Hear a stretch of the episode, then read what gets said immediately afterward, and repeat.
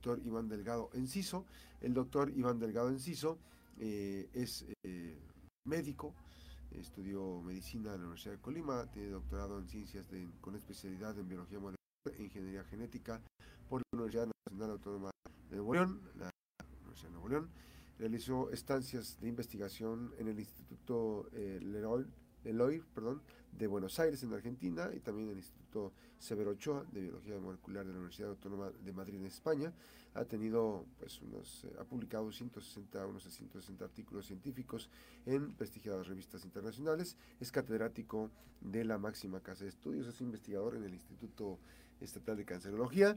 Y bueno, pues esta mañana nos acompaña en la eh, realizado pues, diversas actividades importantes y hoy eh, están realizando con el Instituto Mexicano del Seguro Social, así como también con el Instituto Estatal de Cancerología, un estudio muy pormenorizado de lo que ocurrió con el tipo de vacunas, con las vacunas contra COVID-19. Doctor, ¿cómo estás? Muy buenos días, quiero saludarte. Hola, buenos días, un gusto saludarlos a ti, a ustedes y a todo el auditorio. Gracias. Eh, doctor, esta parte del, del, estudio, para, para entrar en materia, eh, ¿Qué podríamos decir este, por dónde se dio el abordaje del el análisis de la, de la propia este, investigación? Que, ¿Hacia dónde quiere llegar esta investigación? Bueno, esta investigación es para estudiar las vacunas, porque obviamente después de pasar las etapas más críticas, pues viene ahora la recuperación y las vacunas son parte importante. Entonces vimos a lo largo de la pandemia cómo surgieron diferentes tipos de vacunas, ¿no? Hubo una variedad de vacunas que se aplicaron y todas enfocadas principalmente a prevenir eh, situaciones graves de la enfermedad. En ese sentido, todas las vacunas cumplen con las expectativas, ¿no? O sea, te vacunabas, a veces te reducían la, la incidencia de la infección aguda de COVID, pero sobre todo su principal objetivo, más que prevenir la infección, era prevenir que la gente se pusiera grave. ¿Sí? En ese sentido, todas las vacunas eh, cumplieron esa misión. Pero bueno, luego viene otra etapa de que a pesar de que la población o nosotros pudiéramos estar vacunados, ciertas eh, personas aún vacunadas se ponían graves y llegaban al hospital y podían fallecer, ¿no?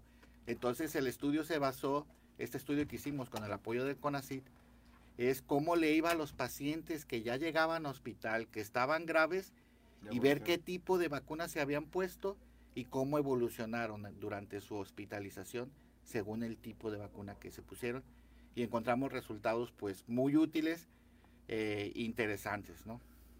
Eh, Francis. ¿Cuál es la diferencia? ¿Qué diferencia hubo entre una y otra? Sí, mira, de los, de los tipos de vacunas que más se aplicaron, porque este estudio fue hecho aquí en Colima, este, pues fue la Pfizer y la AstraZeneca, ¿sí?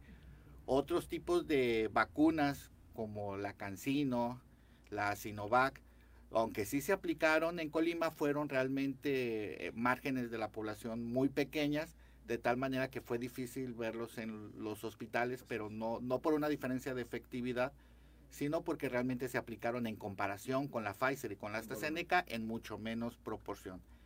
Entonces sí encontramos diferencias, por ejemplo, la, la más relevante es que en ese tipo particular de, pacientes que, se pusieron graves, el que hayan sido vacunados con Pfizer los protegió eh, dos veces de la probabilidad de morir. O sea, se murieron eh, menos de, la mitad comparado con los no vacunados o incluso con los AstraZeneca, lo cual es un, es un dato muy relevante y encontramos también los mecanismos que ayudarían a los médicos a discernir por qué estaba ocurriendo esa protección eh, adicional, ¿no? Porque recordemos que las vacunas fueron hechas con la misión de prevenir que llegaran a una etapa grave. ¿Qué, lleva en este tipo de investigaciones, doctor? ¿Cuánto es el margen de análisis de información que se está que se procesó?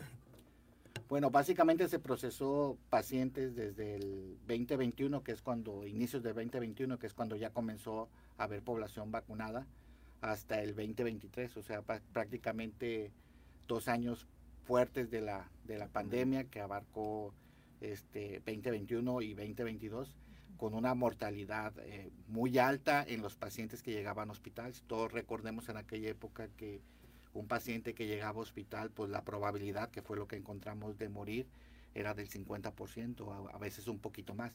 Y de hecho, si tenían más de 60 años, la probabilidad de morir era, se morían 6 o 7 de cada 10, si ya eran mayores de, de 60 años. Entonces, fue una situación eh, muy lamentable que se padeció mucho en todos los sentidos. Entonces, este, pues es analizar, pues, qué es lo que ocasionaba que se muriera, pues, la, la gente, ¿no?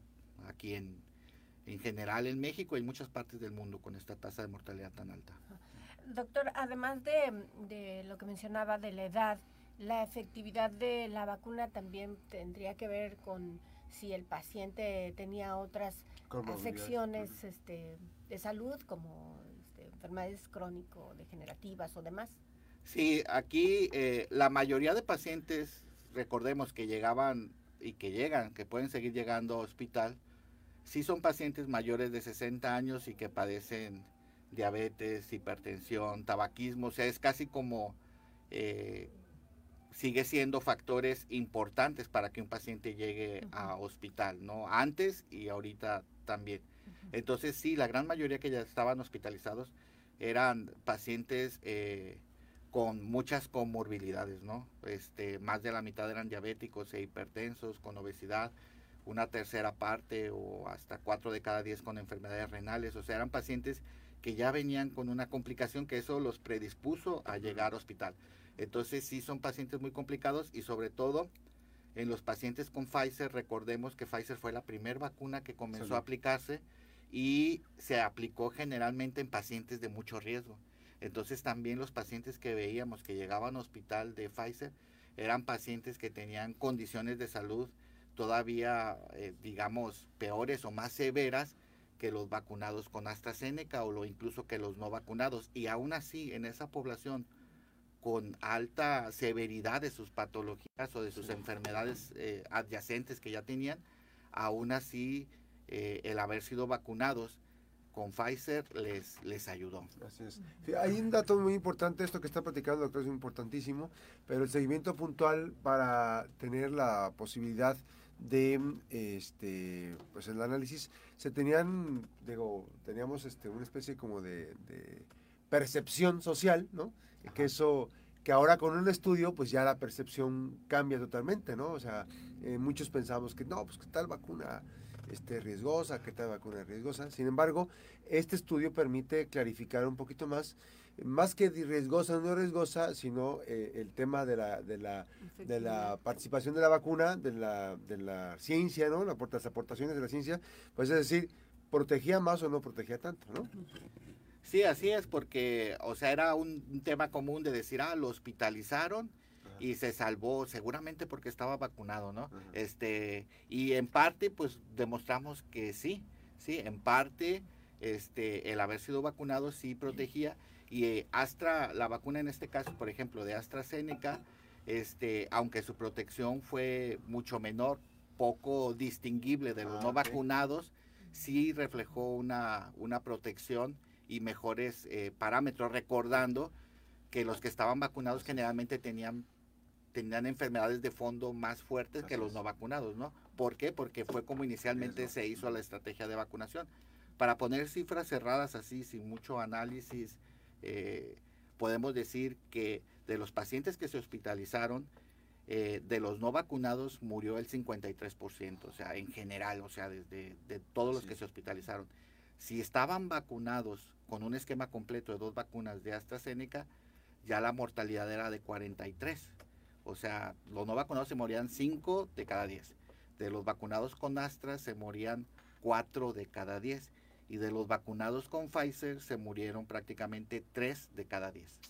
Entonces, así en términos eh, llanos, obviamente hay que analizar qué, patologías tenían, o sea, hacer ciertos ajustes, porque obviamente unos estaban más graves que otros. Entonces, eh, los resultados de esta investigación eh, arrojaron esos, esos detalles y se vio por qué, porque ayudan a tener una mejor respuesta de nuestro cuerpo de las defensas, de los linfocitos, que son células que ayudan a combatir los virus. Entonces, el haber estado vacunado como que refuerza esa parte de que se recupere más pronto. Este, dentro de este análisis, digo, es una pregunta este, para despejar. tendría que ver también el análisis eh, si se te atendió en una institución pública o en una, una institución privada. Este, este análisis contempló la atención en instituciones públicas, solamente en instituciones públicas, eh, pero digamos que aquí como todos los pacientes recibieron la misma atención, la diferencia que marcamos era qué tipo de vacuna habían tenido. Entonces los resultados sí serían aplicables a cualquier otra institución porque digamos ah, están en igualdad de circunstancias los todos los pacientes y su diferencia pues es el tipo de vacuna.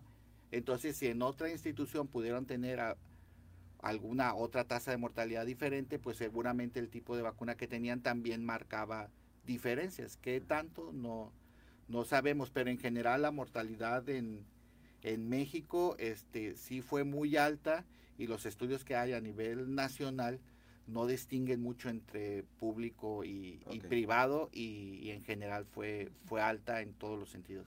Doctor, ¿qué los llevó a hacer este proyecto que se realizó este, con la Facultad de Medicina? Sí, sí, la, la, sede, digamos que fue la, la, Facultad de Medicina, de donde surgió la idea y donde se planteó la, el proyecto de la Universidad de Colima. Este, obviamente en colaboración pues con hospitales, este, y lo que nos llevó a plantear es que, bueno, nosotros hicimos muchas investigaciones que primero tuvieron que ver con el tratamiento de COVID y luego ya después con las secuelas de COVID y luego la siguiente etapa que son las vacunas, ¿no? O sea, ir adaptando nuestras investigaciones en la Universidad de Colima a las necesidades actuales de, de, la pandemia, ¿no? Entonces llega un momento en el que superamos la etapa de conocer y generar nuevos tratamientos, pues ahora conocer las vacunas y cómo en el futuro pues ayudar a este conocimiento a generar mejores vacunas o mejores estrategias, ¿no? Entonces surgió de, la Universidad de Colima ahí y le digo con el apoyo afortunado del, Consejo Nacional de Humanidad y Ciencias y Tecnología. Es el nuevo, el nuevo CONACIT, ¿no? El nuevo CONACIT, así es. doctor, ¿esto se va a publicar? ¿Ya está arriba en alguna plataforma?